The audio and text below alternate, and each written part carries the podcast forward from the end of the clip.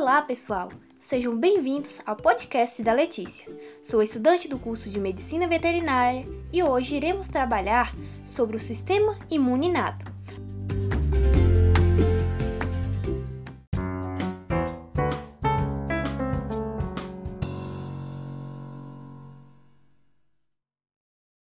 Olá, pessoal! Sejam bem-vindos ao podcast da Letícia.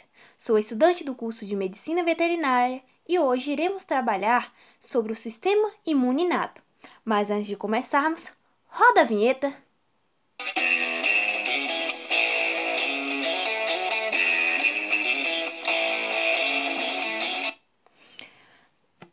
Para falarmos sobre o sistema imune inato, é importante entendermos que o sistema imunológico é dividido em imunidade inata e imunidade adquirida.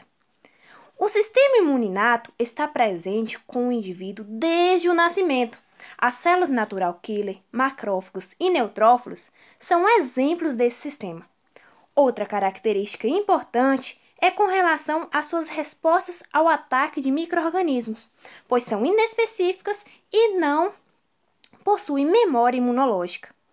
Já no sistema imune adquirido, ou também chamado de adaptativo, é necessário que as células que o constituem tenham contato com o microorganismo para que ocorra o seu desenvolvimento. Linfócitos B e T são exemplos desse sistema.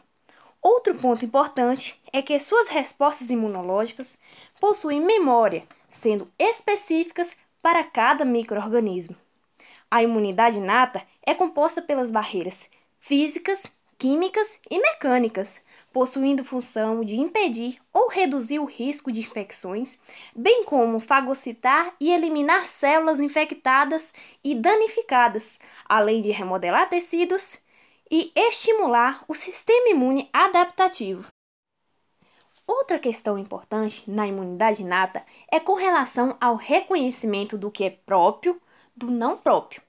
Os PRRs, PAMPs e DAMPs fazem parte dessa identificação: patógeno, célula e sistema imune. Calma, calma, calma, que eu vou explicar para vocês. Mas primeiro vamos entender o que são PRRs, PAMPs e DAMPs. Os PRRs são receptores de reconhecimento padrão. Os PAMPs são padrões moleculares associados a patógenos e os DAMPs são padrões moleculares associados a danos. Quando ocorre entrada de microorganismos no tecido animal, o sistema imunológico liga como se fosse uma sirene, um alarme, e são recrutadas células da imunidade inata para agir contra o patógeno. O reconhecimento desses invasores é feito pelos PRRs, PAMPs e DAMPs.